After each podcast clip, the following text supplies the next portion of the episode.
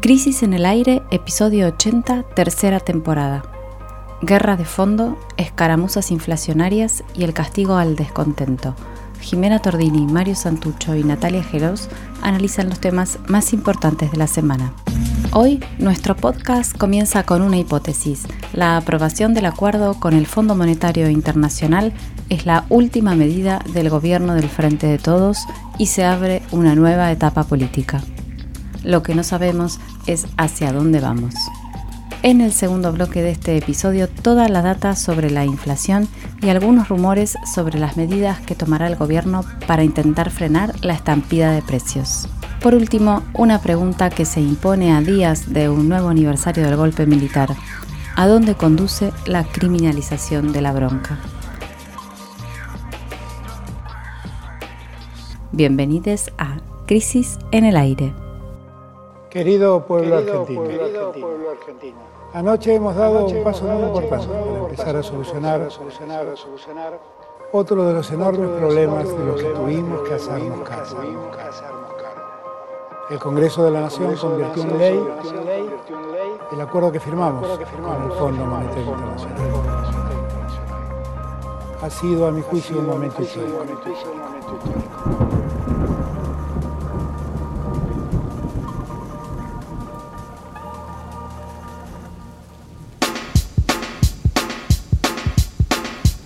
El jueves 17 de marzo a las 11 y 6 de la noche, el Senado de la Nación aprobó el programa de facilidades extendidas que acordaron el gobierno argentino y el Fondo Monetario Internacional.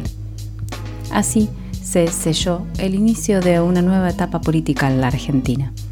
Esta es la noticia más importante de la semana y tiene varias consecuencias claves que vamos a analizar. Como sucedió en la Cámara de Diputados, el acuerdo con el FMI dividió al bloque del oficialismo y solo pudo ser sancionado por el apoyo casi unánime de la oposición macrista.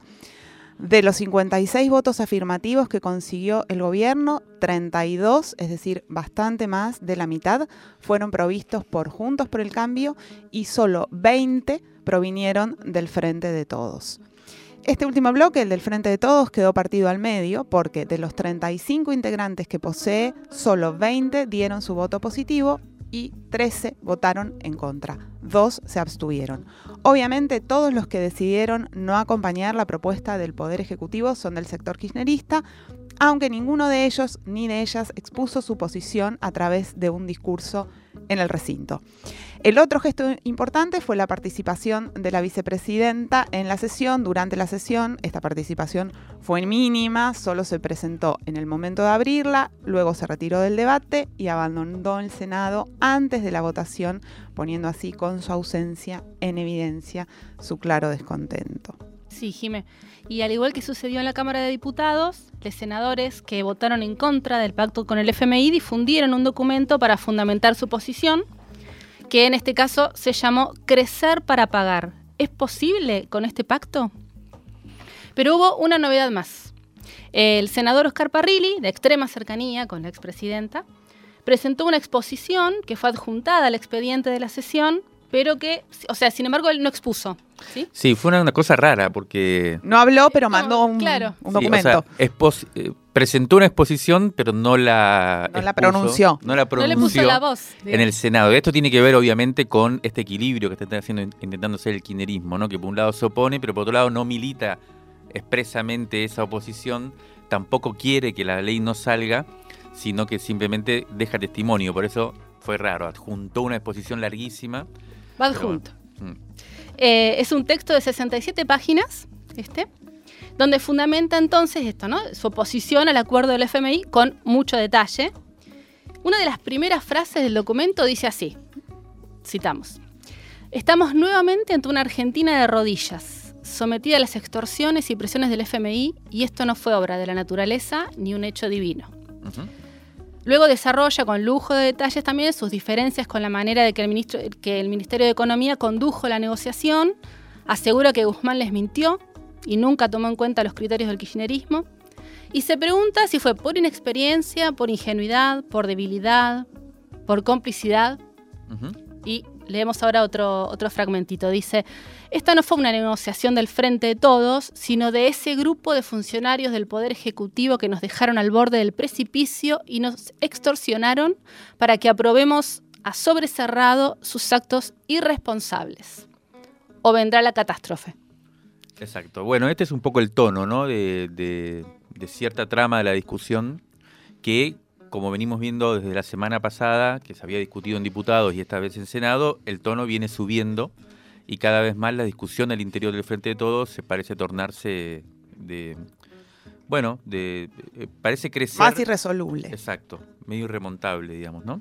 Vamos a hablar un poco más de esto, pero eh, agreguemos también que ni bien se concretó la votación en el Senado, a la medianoche del jueves decíamos, el ministro de Economía, Martín Guzmán, publicó un hilo en Twitter donde saludó eh, esta aprobación del acuerdo y dijo, también textual, citemos, eh, el resultado y el proceso son un paso firme hacia adelante en el desarrollo de nuestra república eh, y luego intentó rebatir los argumentos desde quienes, de, quienes desde su propia fuerza lo cuestionan, como veníamos viendo, y utilizó estas palabras, duela lo que duela, nuestra responsabilidad era construir una solución.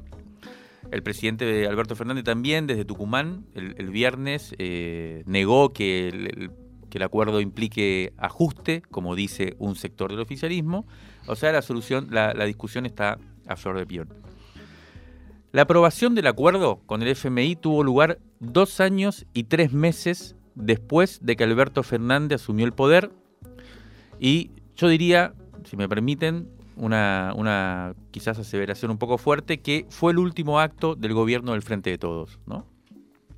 Hacía un cálculo de son 840 y pico de días los que pasaron de 1200 y algo que va a tener.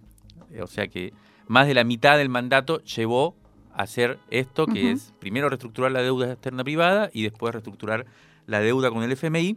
Y la sensación es que la coalición gobernante sale rota de este proceso y comienza, por lo tanto, ahora una nueva etapa política que va a estar signada sobre todo y con fuerza por la presencia del Fondo Monetario Internacional en nuestro país como un actor de la política interna. En ese sentido, el debate recién comienza y por eso, esta semana, desde la revista Crisis, en conjunto con el colectivo Ni Una Menos, organizamos, el miércoles fue, ¿no? Un evento. Miércoles a la tarde un evento para discutir las implicancias de este pacto eh, con el FMI y lo que se abre a partir de ahora, ¿no? La verdad que sería como, en realidad sería el segundo de una saga que, venimos haciendo, pero en cierto modo el primero de, creo yo, de, una etapa de, debates que eh, es muy importante que empiece a haber, eh, de alguna forma empezó en el Parlamento, aunque como decíamos de modo un poco solapada, sobre cómo vamos a atravesar esta etapa que se abre en donde el acuerdo en el fondo es muy importante. En ese encuentro que hicimos el miércoles pudimos escuchar, entre otros aportes, vino gente de diferentes movimientos sociales, sindicales y demás, al economista ecuatoriano y ex candidato a la presidencia, Andrés Arauz, de quien seleccionamos un fragmento que ahora vamos a escuchar. Sobre las condiciones del, acuerdo, yo creo que eh, en efecto no lo llamaría el mejor acuerdo posible, pero sí el menos peor.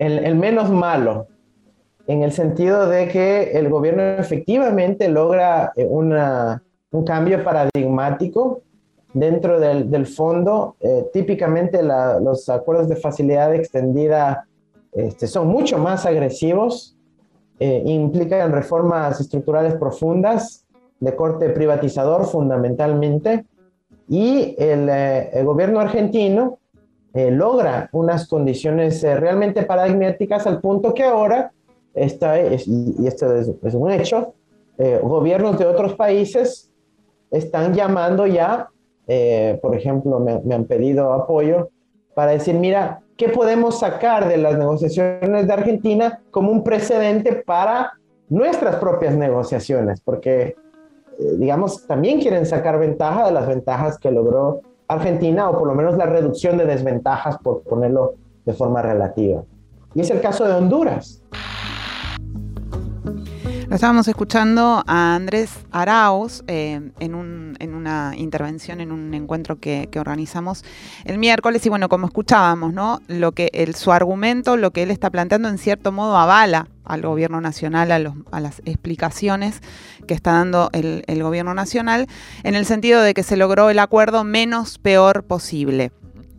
Sin embargo, para la mayoría de los analistas, el país llega a este pacto tarde y justo en un momento en el que las condiciones internacionales están cambiando de manera acelerada, tornando también imprevisible cualquier horizonte, producto obviamente de la guerra en Europa que ya cumplió tres semanas y, y sigue ahí, se extiende. Por lo tanto, las pautas a las que nuestro país se comprometió con el Fondo Monetario Internacional van a ser de muy difícil complemento. Es decir, se da esta situación entre es el mejor, el mejor de los malos acuerdos posibles, pero su cumplimiento y eh, tendría que ocurrir en condiciones de mucha fragilidad. Entonces, la conclusión provisoria hasta aquí sería más o menos así.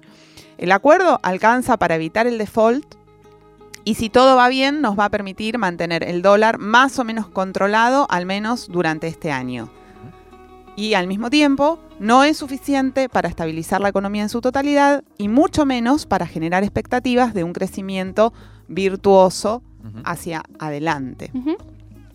Esas turbulencias que, vamos a ver manifestarse a partir de ahora tuvieron esta semana un episodio muy gráfico. Eh, resulta que el secretario de Energía de la Nación, Darío Martínez, le envió una carta al ministro de Economía, Martín Guzmán, en el que con un dramatismo importante le decía que la plata con que contaba para comprar el gas necesario para este mes no le alcanzaba. Y que si no le giraban por lo menos cinco veces más de lo que tenía, cinco veces, las consecuencias iban a ser gravísimas, obviamente, porque no, no hay gas. ¿Por qué este hecho es significativo? Primero, porque Darío Martínez responde al sector más afín al kirchnerismo y es evidente que su diálogo con el ministro Guzmán no debe ser muy fluido. La pregunta es si a partir de ahora estos debates, que hasta el momento circulaban como tensiones al interior del Estado, van a comenzar a aflorar a cielo abierto, ¿no? Hacia afuera. Como decía alguien, eh, el frente de Twitter, ¿no? Exacto. Sí, porque la carta se filtró, ¿no? Salió en todos los medios, se fue el martes y tremendo, imagínate, le decía, no tengo el dinero para poder pagar el gas de este mes, por lo tanto no sé si vamos a ver, no va a haber electricidad. No, no, es tremendo. Mm. Eh, el segundo significado de esta anécdota, veamos. El aumento de los precios de la energía va a poner contra las cuerdas al gobierno en su intento por cumplir con la reducción de subsidios comprometida con el FMI, que tiene como el objetivo ¿no? reducir el, déficit fiscal. Todos estos conflictos y complejidades, que son tanto políticas como económicas, van a comenzar a confluir a partir de ahora en ciertos momentos clave que tendrán lugar cada tres meses, cuando la misión del FMI deba aprobar las revisiones periódicas.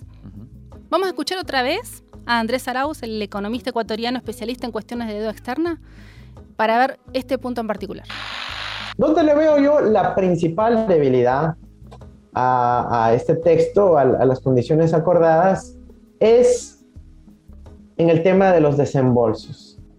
Ahora el FMI va a tener que venir cada tres meses a formar parte del debate político de la Argentina y probablemente una nueva discusión en el Congreso, porque el texto va a ir teniendo ligeras modificaciones, pero modificaciones en sí. Y si es que se aprueba en el marco no de una resolución, sino de un texto de ley, cualquier modificación a una ley requiere también que sea aprobada por Parlamento. Entonces, el FMI se convierte un actor de la política nacional cada tres meses. Pero hacia adelante, en las siguientes negociaciones hay que tratar de lograr en lo máximo posible, como lo contemplan las propias normativas de los acuerdos de facilidad extendida del Fondo Monetario Internacional, que las revisiones sean anuales y no trimestrales. Y que los desembolsos sean anuales y no trimestrales para que la Argentina tenga más liquidez, pueda tener algo de flexibilidad en ese periodo de 12 meses y pueda, sobre todo, evitar que la discusión nacional sea el señor FMI o no el señor FMI. Eso es muy, muy importante porque desde el espíritu, digamos, de un latinoamericano, alguien que cree en la patria grande y en un año en donde la Argentina preside la CELAC, la comunidad de estados latinoamericanos y caribeños, no queremos. Y esto sí lo digo como latinoamericano interesado en la agenda de integración. No queremos que la agenda de integración pase a un segundo plano y que el primer punto de prioridad del gobierno argentino sea atender al fondo. No, queremos que esté atendiendo a la patria grande. ¿Dónde está el gran proyecto de la integración latinoamericana de este año que preside Argentina, la CELAC? Eso queremos ver en la región. Queremos una agenda ambiciosa. No queremos que esté copada por los nervios y el golpeo de puerta del FMI cada tres meses. Queremos que la CELAC se reúna cada tres meses si es posible. Eso es lo que queremos y poder llegar a medidas y avances concretos en esa dimensión. Bueno, lo escuchábamos de vuelta a Andrés Arauz, el compañero ecuatoriano economista que eh, tuvimos eh, participando en una actividad con él esta semana, también con Karina Patricio, que fue muy interesante, a ella la escuchamos el sábado pasado. Eh, y digamos, para ir cerrando este primer bloque sobre este tema tan clave que, pasó, sucedió esta semana, yo diría tres, como tres cuestiones a, modo de conclusión, digamos, ¿no? Una, ya venimos charlando bastante, eh, pero acá Andrés Arauz lo vuelve a poner en, discusión, que es el contenido mismo del acuerdo que se acaba de aprobar definitivamente. A propósito, eh, el lunes se tendría que reunir el directorio del Fondo Monetario Internacional para, por parte del fondo, dar el acuerdo. claro, el acuerdo está aprobado por la Argentina. Exacto. Falta todavía que el fondo de su veredicto, su, firma final. Hasta ahora fue primero un acuerdo técnico entre, entre el staff técnico del fondo con el gobierno argentino, eso pasó al Parlamento, se acaba de aprobar en el Parlamento por parte de Argentina y ahora lo tiene que aprobar definitivamente el, directorio del Fondo Monetario Internacional, que lo tendría que tratar el lunes porque el martes es la fecha del default. Del default. En teoría pasaría sin novedades. Sí, sí, sí, sí. Eh, es evidente que el que más interesado está en aprobar el, acuerdo es el Fondo Monetario Internacional, entre otras cosas, porque, y esta es una de las críticas más fuertes, lo hemos charlado acá varias veces, pero no está más decirlo, una de las críticas más fuertes por el sector que no está de acuerdo dentro del oficialismo con este acuerdo es que precisamente lo que hace es legitimar, en cierta forma, o por lo menos sacar todas las sospechas de, de la falta de legalidad del acuerdo que había hecho el macrismo en el 2018 con el fondo, ¿no? Un acuerdo que es el que nos pone en esta situación de una fragilidad enorme y que ese acuerdo sí está bastante claro de que tenía muchos visos de ilegalidad. Karina Patricio en la charla que tuvimos, después lo vamos a comentar, lo podemos traer otro día, dijo que mañana o el lunes vamos a tener que ver cuáles son, van a surgir nuevos documentos que son los propios del FMI, en donde ahí vamos a poder a empezar a analizar también la legalidad de este acuerdo. Porque la legalidad no solo tiene que ver, como se discute acá, con si lo vota el Parlamento o no, tiene que ver con los propios estatutos del Fondo Monetario Internacional, si, se cuestionan o no, si entran en duda o no, la cantidad de plata que se, presta, si esta plata viene efectivamente a proteger el sector externo de la Argentina, las divisas de Argentina o no, que fue lo que no pasó con el, acuerdo con, el macrismo. Bueno, una serie de cuestiones que hacen y dejan claro que el acuerdo hecho por Macri eh, perforó la legalidad propia del FMI y que eso era uno de los argumentos de Argentina para tratar de llegar a un acuerdo mejor. Claro. Saliéndose de los marcos de la discusión de la arquitectura financiera internacional que propone el FMI. Eso es lo que reclamaba un sector del quiterismo. El gobierno, al negociar de buena fe y al reconocer eh, o al presentar que hay un nuevo fondo, dejó de lado esta discusión. Eso es uno de los lo legitimó en esa misma, en el mismo proceso de la discusión. Exactamente. El, contenido del acuerdo, además, tiene otra serie de discusiones que venimos dando, los ajustes fiscales y monetarios, bueno, ciertas metas que vamos a tener que llegar y que van a implicar sí o sí un, cierto ajuste, aunque no con reformas estructurales como se dijo. Eh, y el tercer elemento fundamental del contenido del acuerdo es que son pautas que no se sabe si se van a poder cumplir por una serie de cuestiones que, entre otras cosas, tienen que ver con el cambio en la escena internacional producto de la guerra. Primer punto. Segundo punto, como conclusión importante de, este, de esta etapa política que se cierra. Bueno, eh, el Frente de Todos sale claramente fracturado, ya lo dijimos, eh, estuvimos hablando con diferentes actores, por supuesto en off, de, de, cada uno de los sectores, si se quiere, dentro del oficialismo, y de los dos lados percibimos la misma impronta, ¿no? No hay eh, vuelta atrás.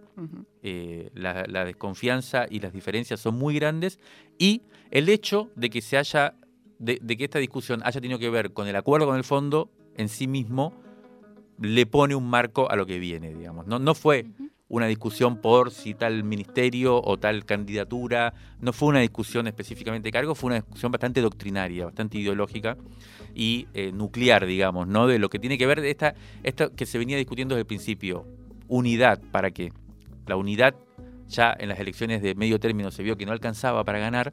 La pregunta que emergió inmediatamente fue, bueno, ¿y para qué es la unidad? ¿Hacia dónde va? ¿Alcanza para gobernar? Exacto. ¿Y cuál es el proyecto? Bueno, evidentemente de esta discusión se sale con una fractura, ruptura, fractura. Ahora tenemos Todas que las ver- palabras que Sí. circulan son esas, ¿no? tenemos que ver de qué se trata.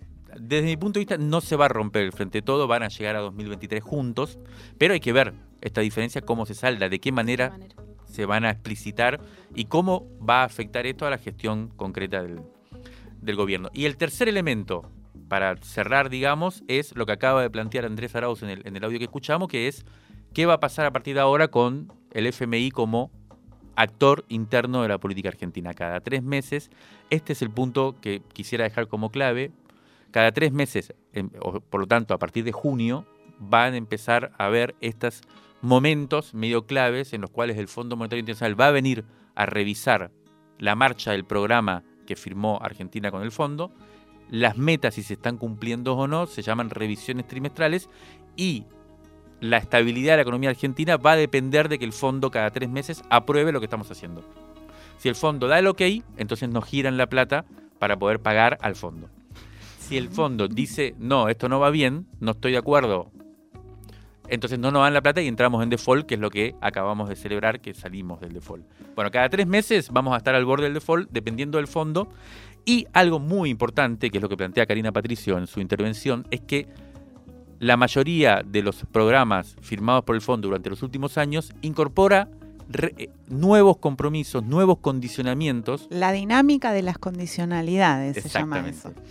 eh, que cada tres meses nos pueden imponer condiciones nuevas, condiciones nuevas para cumplir esas pautas que no se sabe si se van a poder cumplir. O sea que hasta ahora festejamos que el acuerdo firmado no es tan malo como ahora. Dentro de tres meses nos pueden venir y decir, miren, ustedes no están llegando al déficit que planteábamos, van a tener que, no sé, habría que pensar qué, las jubilaciones, de dónde sacar la plata y eso el fondo va a poder opinar y decidir sobre cómo hacerlo. Entonces, como resumen, yo diría, se abre una etapa política nueva que tenemos que ver de qué se trata y en esa etapa va a haber estas revisiones trimestrales en las cuales me parece que va a haber que intervenir ya como sociedad, más allá del sistema político, para ver de bueno cuáles son los nuevos condicionamientos y cuáles son los puntos claves de la economía hacia adelante y quién va a ganar y quién va a pagar esta deuda que sabemos es medio impagable. Válvulas de papel, aire, podcast y transmisor. Crisis en el aire.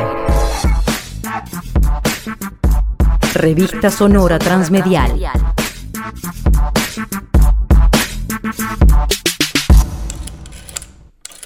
Revistacrisis.com.ar Alberto Fernández anunció que iría con todo contra otro frente que quita el sueño, los precios de los alimentos.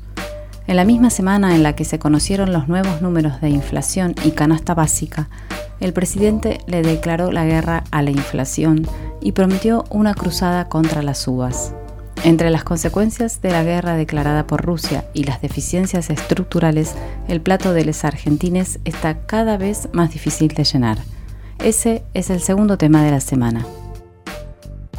Estos números que se conocieron no sorprendieron, ¿no? Pero de alguna manera lo que hacen es confirmar esto que se ve a diario cuando no se vas al supermercado. Exactamente. Nos sorprenden pero impactan. Exactamente, no sorprenden pero impactan verlos ahí puestos, ¿no? Eh, durante, las, durante febrero del 2022, por ejemplo, la canasta básica alimentaria subió con respecto a enero del mismo año, o sea, del mes pasado, un 9%. Ujú. La inflación de febrero fue del 4,7% y los alimentos subieron un 7,5%. Hay un informe que es de la Fundación Colsecor, que es una fundación que tiene a Pepe Mujica como presidente honorario y que busca promover la economía social, que lo que hace es analizar basándose en, cuaren- en 34 localidades de 6 provincias, o sea que es un informe bien federal, para ver cómo está esta situación, ¿no? Y decía que en febrero entonces para una familia de cuatro integrantes, el valor de la canasta básica fue de 33.620 pesos. Y lo que veían ellos en esa suba que ellos marcan en 6,1% intermensual es, por un lado, la, iner- la inercia inflacionaria, ¿no? O sea, hay una cosa que sube y que va como en- sigue subiendo, digamos, va por esa ruta. Y por el otro lado, el precio de las frutas y las verduras, que es otro de los temas que una vez más va a empezar a surgir en, todo este, en todos estos días que es algo que no se cierra, digamos. Si miramos la canasta básica total ahora, para una familia tipo, lo que se necesitan son 83.807 pesos. Y esto sin contar el alquiler, que es tema Exacto, aparte, ¿no? el alquiler no está contado en, en la canasta básica. Exacto. Así que tenemos que calcularle Bastante más. bastante más. Eh, ¿Qué alimentos hay dentro de la canasta básica? Esto es importante porque nos permite, ya habíamos hablado un poco también en el programa pasado, entender también el tema de por qué estamos hablando del precio de la harina y demás. Bueno, la canasta básica tiene como alimentos pan, galletitas, harina, fideos y después carne, leche y huevos. La carne también es otro de los temas que surgió esta semana, que ahora vamos a detallar en un ratito. ¿Y cuáles son los ejes por los que pasa entonces la discusión estos días? Por el precio del trigo, el gas y la carne, ¿no? Ahí, eh, eh, digo, para volver y sobrallar esa idea. ¿Qué pasó? Ayer, Alberto Fernández, después iba a ser, el anuncio iba a ser a la mañana, estuvimos esperando, esperando, a las 8 y 40, a las 20 y 40, hizo un anuncio en el que justamente reiteraba que iba a ir en contra de los precios de los alimentos. Él a comienzo de semana había hablado de esta guerra contra los alimentos. Hubo muchos memes en Twitter también durante Contra la todo- inflación. ¿no? contra- exacto, perdón, sí, contra la inflación. Y lo que dijo entonces es que iba a tomar las medidas necesarias para controlar los precios. No hubo muchos detalles, ¿sí? Sí hubo declaraciones diciendo que un aumento extraordinario requiere de medidas extraordinarias, que los ministerios iban a dar detalles. Se espera que hoy Julián Domínguez comunique, por ejemplo, la cuestión que tiene que ver con el Ministerio de Agricultura. El lunes va a haber una conferencia de culfas y él convocó a una mesa de trabajo, digamos, una mesa de acuerdo que sería convocada esta semana, se cree que el martes. Digamos, no parecía Putin declarando la guerra, no, no pareció No. muy amenazante. Es más, me parece que, claro, amenazó primero y después cuando tuvo que ayer eh, concretar, eh, parece que no fue muy convincente, ¿no? Lo, único que, que parece que mm, anunció fue un fondo de estabilización, ¿no?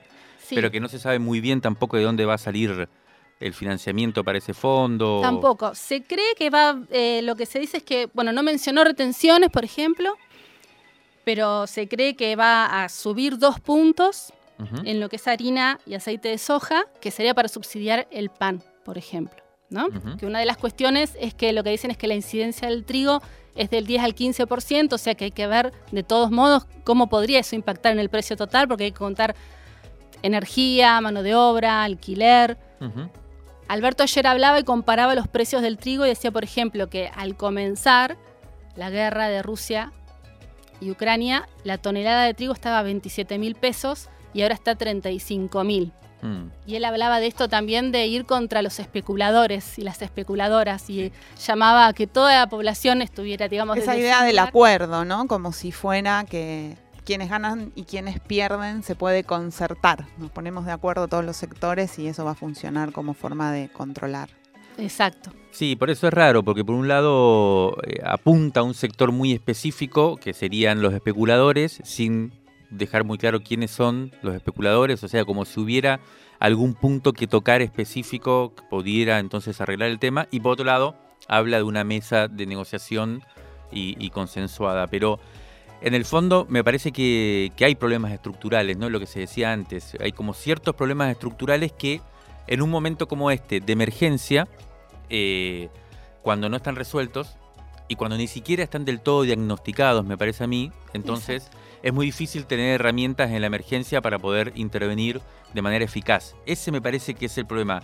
Por ejemplo, la cuestión de las retenciones que se plantean, ¿no? Eh, me parece que tiene un sentido de urgencia el crear un fondo para subsidiar quizás el precio de la harina o del trigo en el mercado interno, de modo tal que no crezca tanto el precio eh, empujado por eh, la lógica más transnacional y demás. Ahora, ¿de dónde sacás el financiamiento? Bueno, lo sacás de las retenciones. ¿Cuál es el problema con sacarlo de las retenciones? Que tal y como está organizado el mercado exterior de granos y de commodities en Argentina, los productores tienen, pagan retenciones a través de una cosa que se llama la Declaración Jurada de Venta al Exterior, DJBE, que ya en el caso del trigo está casi toda la cosecha este año declarada. Entonces, el precio por el cual van a pagar las retenciones es el que había hace un mes, o el que había hace una semana, o el que hace, había hace dos meses, cuando se hizo esa declaración jurada de venta al exterior. No importa cuánto esté hoy o cuánto esté dentro de un mes. El precio por el cual van a pagar. Si por no es ejemplo- dinámico al Sí. comportamiento del mercado del mundial. Exacto, si vos, si el- el pre- el- la, la retención del trigo es del 25%, por ejemplo, que creo que es más o menos por ahí, no sé cuánto, el 30%, la soja es el 30% normalmente, si, vos- si sale 100 la tonelada, vos pagás 25. Si salía 100 hace un mes. Claro. Si sale 200 ahora, vas a Sí, pagar pagan. 25 igual, no vas a pagar 50. Entonces, aumentar las retenciones ahora en el contexto este no es seguro que logre eh, generar un aumento de los ingresos para el Estado. Entonces la pregunta es esa, es cómo se pueden encontrar modos de intervención eh, que sean eficaces en un contexto tan manejado, si se quiere, en donde hay tan poca soberanía alimentaria, tan poca soberanía sobre las cosas. Es lo mismo que pasa con la carne, ¿no? Eh, esta semana hubo también un, un problema con ese, con, con ese asunto porque uno de los consorcios, el consorcio ABC de frigoríficos exportadores, en el medio del problema de la, de la inflación eh, y de estos datos que se conocían, eh, Sí, anunció, anunció, que. sí. anunció que no iba a aceptar más el tema de los precios cuidados y que se iba a retirar de, este, de estos siete corte- cortes de carne, ¿no? Que tenían que proveer a precio accesible para el mercado interno. Bueno, exacto. Hubo una discusión de urgencia, ahí sí se conformó una mesa en donde estuvo el, ju- el- el ministro de Agricultura, Julián Domínguez, y donde, bueno, medio que los apuró, ¿no? Los apretó Claro. para que... Había un tema con. Ellos decían que ellos representan el 82% del total y decían ¿De, que lo- había. ¿De qué? ¿Del mercado o lo que se exporta? de, de lo que se exporta y lo que decían es que había como un mercado negro, ¿no? Había que revisar las cuentas. Esto lo, lo- lo decían el- esta semana, que había que revisar qué pasaba porque había como huecos. Entonces parece como que Julián Domínguez lo que hizo fue decir, bueno, pero hagamos las cuentas y, y veamos, bueno, qui- quiénes representan el 11% de ese resto, ¿no? Del total. Si ellos son el 82%. Bueno, el 11% corresponde a empresas como Carrefour, por ejemplo, o sea que se podía hacer ese registro. Entonces, no había tantos huecos.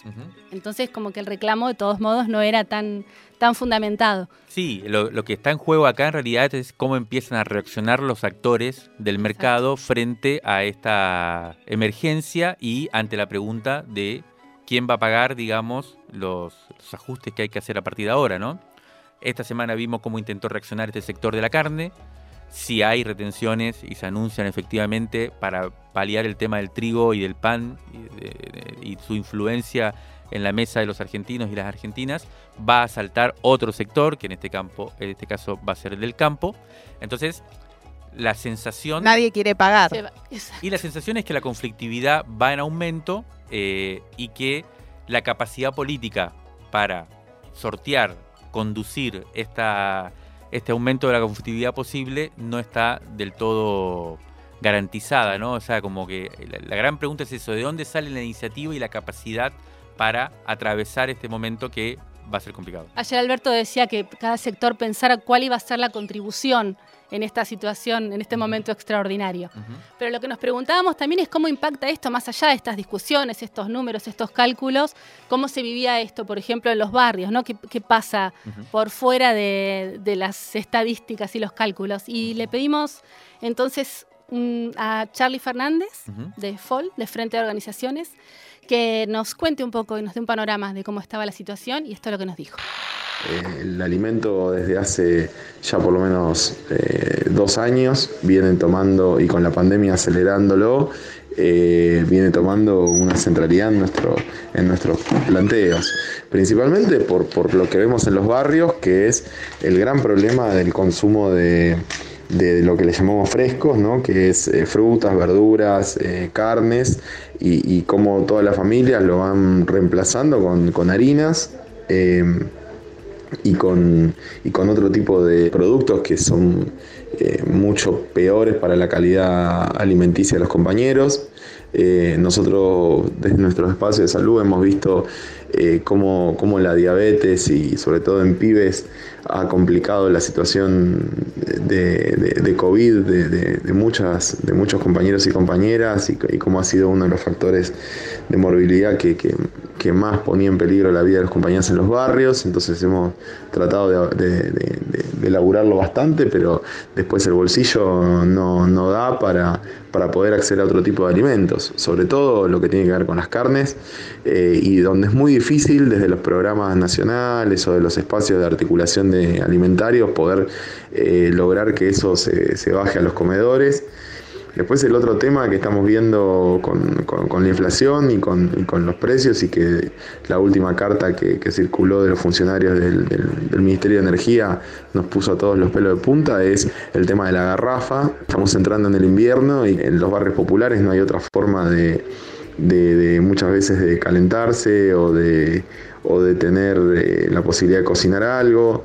Eh, y que si no se mantienen esquemas de tarifas sociales, si no se mantienen esquemas de, un acceso más, eh, público, digamos, a esos servicios y, con el contexto mundial en el que estamos, aumentan terriblemente los precios de la garrafa, como ya nos pasó en el macrismo empiezan también a aparecer otros problemas en los barrios populares, que son, por ejemplo, eh, los, incendios, porque los compañeros buscan estrategias de, con, a veces con cables eléctricos de, calentar agua o de, o de calentarse de, otras maneras. Y, bueno, eso son muchísimas veces más, más peligrosos que incluso eh, utilizando alguna calefacción conectada a garrafa. Bueno, mientras escuchábamos a Charlie Fernández del FOL eh, contar cómo está pegando esta situación en los barrios populares, es uno de los temas claves que vamos a tener que, ver a partir de ahora, nos acabamos de enterar que fue publicado ahora, hace un ratito, en el boletín oficial, eh, la medida, el decreto eh, firmado por el presidente, en donde se constituye este fondo estabilizador del trigo, la intención de controlar los precios y se confirma la suba de las retenciones en dos productos, harina y aceite de soja, que pasan del 31% al 33%. O sea, aumentan dos puntos porcentuales las retenciones a tanto la harina como el aceite de soja. Como decíamos antes, eh, estos son los temas que vamos a empezar a, esperemos a conversar a partir de ahora este tipo de conflictividad que va a aparecer desde los territorios hasta los actores principales de la economía para ver cómo se atraviesa esta crisis que tiene, como decíamos antes, al Fondo Monetario Internacional como uno de los actores principales. Análisis político en movimiento para tirar del hilo de la coyuntura. El aire, el aire está en crisis. Está en crisis. El, podcast está al aire, está al aire.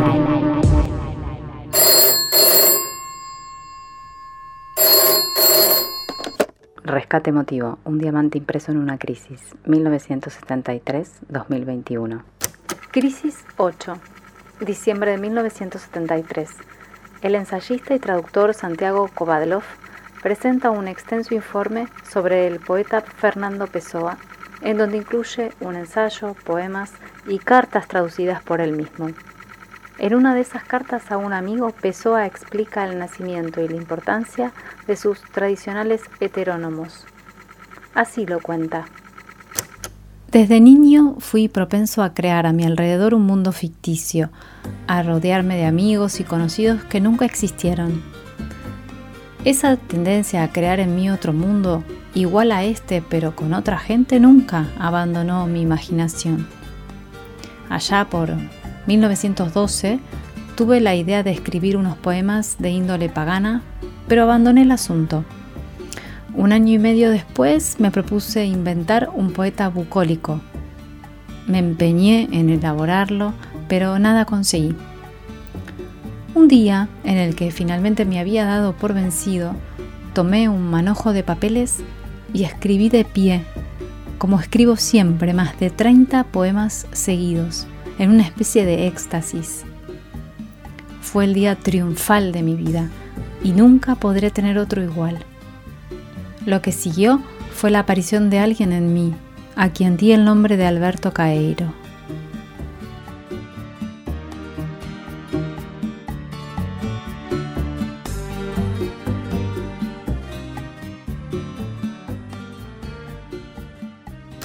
Fernando Pessoa nació en Lisboa en 1888 y murió en 1935.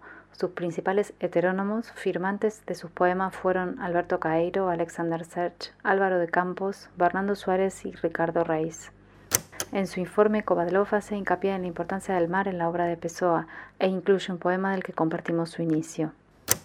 Mi vida sentada, estática, reglamentada y revisada, en el mar, en el mar, en el mar, en el mar, eh, lanzar al mar, al viento, a las olas, mi vida, salar mi paladar con espuma arrojada por los vientos de los grandes viajes, fustigar con agua rastallante las carnes de mi aventura, empapar en los fríos oceánicos los huesos de mi existencia, flagelar, cortar, azotar con vientos, soles y espumas mi ser cíclope y atlántico, mis nervios como trenzas, lira en las manos del viento. A lo largo de la semana avanzó la persecución del grupo de personas que tiraron piedras contra el edificio del Congreso de la Nación el jueves 10 de marzo durante el tratamiento del acuerdo con el Fondo Monetario Internacional en diputados. La investigación judicial fue adquiriendo ribetes de una cacería que sintoniza con la versión de los hechos que impulsó la vicepresidenta de la Nación y presidenta del Senado, Cristina Fernández de Kirchner. En este tercer bloque de Crisis en el Aire nos preguntamos entonces cuáles son las consecuencias de criminalizar el descontento. El lunes 14 de marzo, Cristina Fernández de Kirchner difundió en sus redes sociales un video que está editado con imágenes de las cámaras de vigilancia de la Policía Federal Argentina y con una cámara instalada en su propio despacho donde se ve desde adentro cómo entran las piedras que se tiraban en la calle. La narrativa de este video es que esas piedras, esa pedrada, fueron una acción que tenía como objetivo atacarla a ella puntualmente. Es decir, que no eran unas piedras contra el Congreso como otras, digamos, como por ejemplo las de fines de 2017, mientras se debatía en el mismo edificio la reforma del sistema previsional que impulsó el macrismo. Es decir, que se trató de un ataque organizado contra su figura. Eso eh, inició, hay dos causas judiciales en este momento, una en la, justicia de la Ciudad de Buenos Aires, una en la justicia federal, dentro de las cuales ya hay seis detenidos. Sí, Jimé. A varios de ellos se los vinculó en los medios con el MTR, el movimiento Teresa Rodríguez. Sabemos que algunos pertenecen al Cuba MTR, la coordinadora de unidad barrial MTR, y militaban en los barrios, por ejemplo, en ollas populares varios locales de esta organización fueron allanados y de ahí se llevaron computadoras, teléfonos, banderas y remeras identificatorias. Uno de los detenidos no está grabado arrojando piedras, sino que está deambulando y tirando un tacho de la basura. De basura, o sea, se le dictó la prisión preventiva acusado de ser parte de una asociación ilícita. Los argumentos son muy preocupantes entonces, ¿no? Eh, se afirma, por ejemplo, que no es posible que su sueldo de trabajar de Rappi le alcanzara para pagar el alquiler. Mm. Tremendo. Sí. Y así se extiende una sospecha sobre cuáles serían sus verdaderas actividades. Y se le aplica la figura de asociación ilícita entonces, aunque su abogado asegura que no hay vínculos entre él y los otros manifestantes, no lo hay en su teléfono ni en sus redes.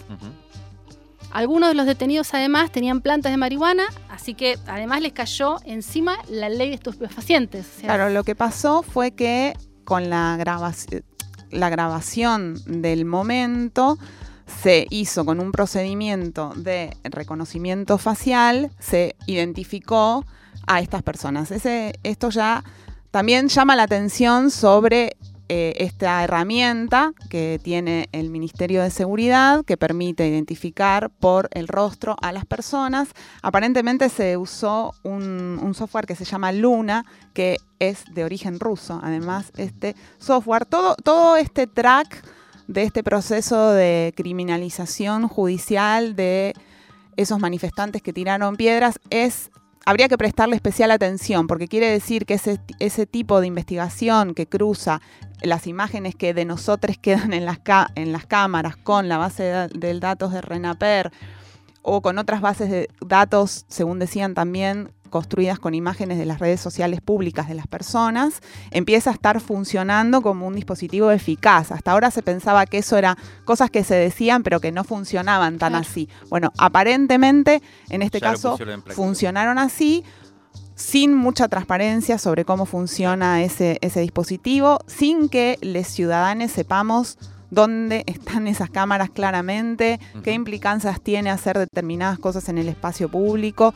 si esas imágenes se están contrastando con las fotos que nosotros mismos publicamos en nuestras redes sociales para luego identificarnos y como que se abren trayectorias bastante particulares de criminalización por esto que vos decías, por ejemplo, esas, cuando fueron a hacer un allanamiento a una de las personas que está detenida, resulta que tenía eh, plantas de marihuana en su casa y entonces detuvieron a la persona que está detenida, la persona uno detenida por haber tirado piedras y a otras dos personas que terminaron detenidas por haber por tener plantas de marihuana, pero a las que se llegó por el reconocimiento facial del Congreso, es decir, toda una, crecimiento del poder punitivo del Estado del que no estamos teniendo mucha conciencia ni, ni se está discutiendo qué implicancias tiene.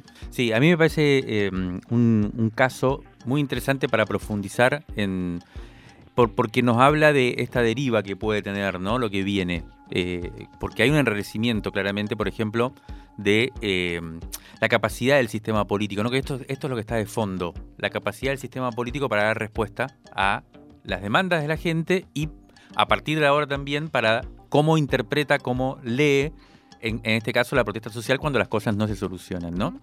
Eh, el, mensaje, el primer mensaje del viernes pasado de Cristina Fernández fue ambiguo en ese sentido. Claro. Porque por un lado reconocía cierta legitimidad a la movilización que en cierto modo acuerda con su posición, que es la que el Fondo Monetario, el acuerdo con el Fondo Monetario es un problema. Sí, una legitimidad histórica, porque decía, cada vez que hay un acuerdo con el Fondo... Incluso eh, hablaba de una movilización masiva, multitudinaria.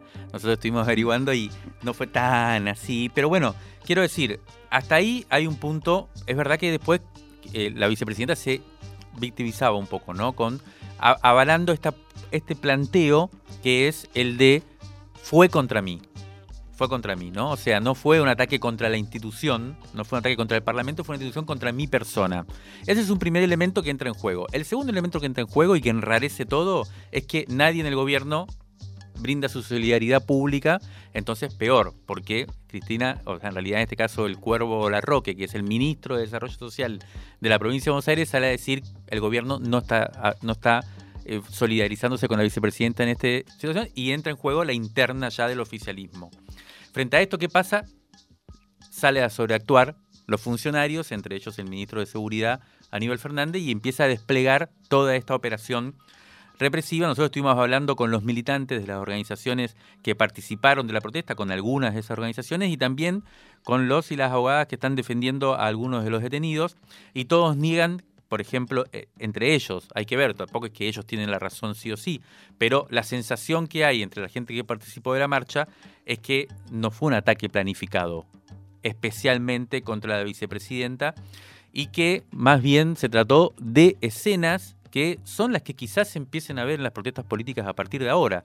¿Por qué? Porque esto, incluso los mismos militantes de las organizaciones eh, sociales, políticas, populares, empiezan a decir, bueno, hay una calentura y hay un nivel de fragmentación y de fragilidad y de precariedad en los territorios, incluso en las organizaciones, que hace que las protestas también empiecen a, expresar esa especie de inorganicidad o esa especie de, ¿no? de explosividad. Lo escuchábamos, de hecho, en el comentario que nos hacía eh, Charlie en el final del bloque anterior, ¿no? Esa situación de los barrios populares que no logra ser mediada políticamente por nadie, bueno, termina de alguna manera apareciendo en cómo son las protestas, no está separado una cosa de la otra. Sí, ahí después hay elementos también que tienen que ver con, bueno, cómo, cómo el sistema político va a procesar un sistema político tan fragmentado también, ¿no? Porque tenés la interna del oficialismo y también después, es verdad, nos decían, por ejemplo, gente de las organizaciones, bueno, la policía de la ciudad tardó 20 minutos desde que se tiró la primera piedra hasta que apareció.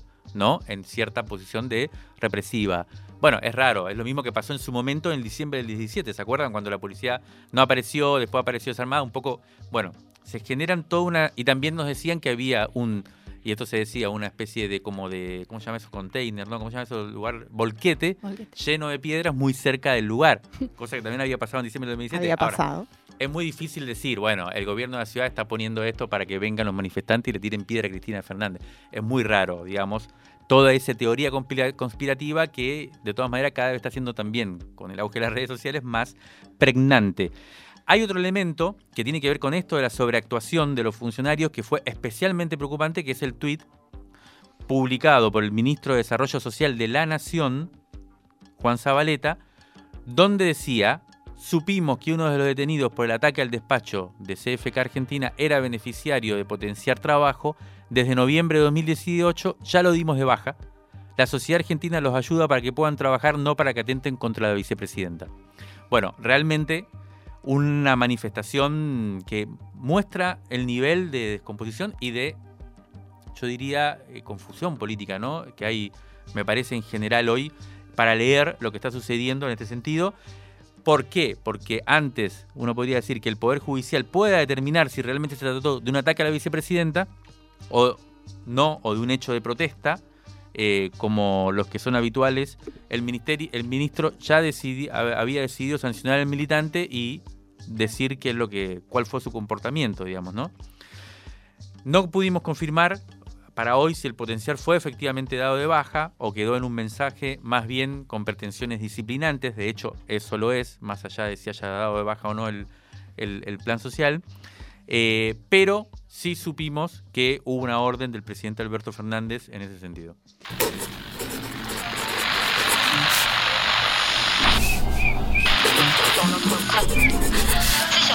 Crisis en el aire. Crisis en el aire.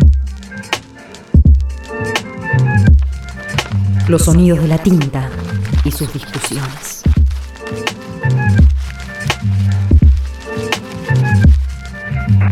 Revistacrisis.com.ar esto fue Crisis en el aire, la versión radiofónica de la revista Crisis. Si este podcast te gustó, te invitamos a escuchar El Mundo en Crisis, una nueva propuesta que plantea un viaje a los temas más importantes de la geopolítica.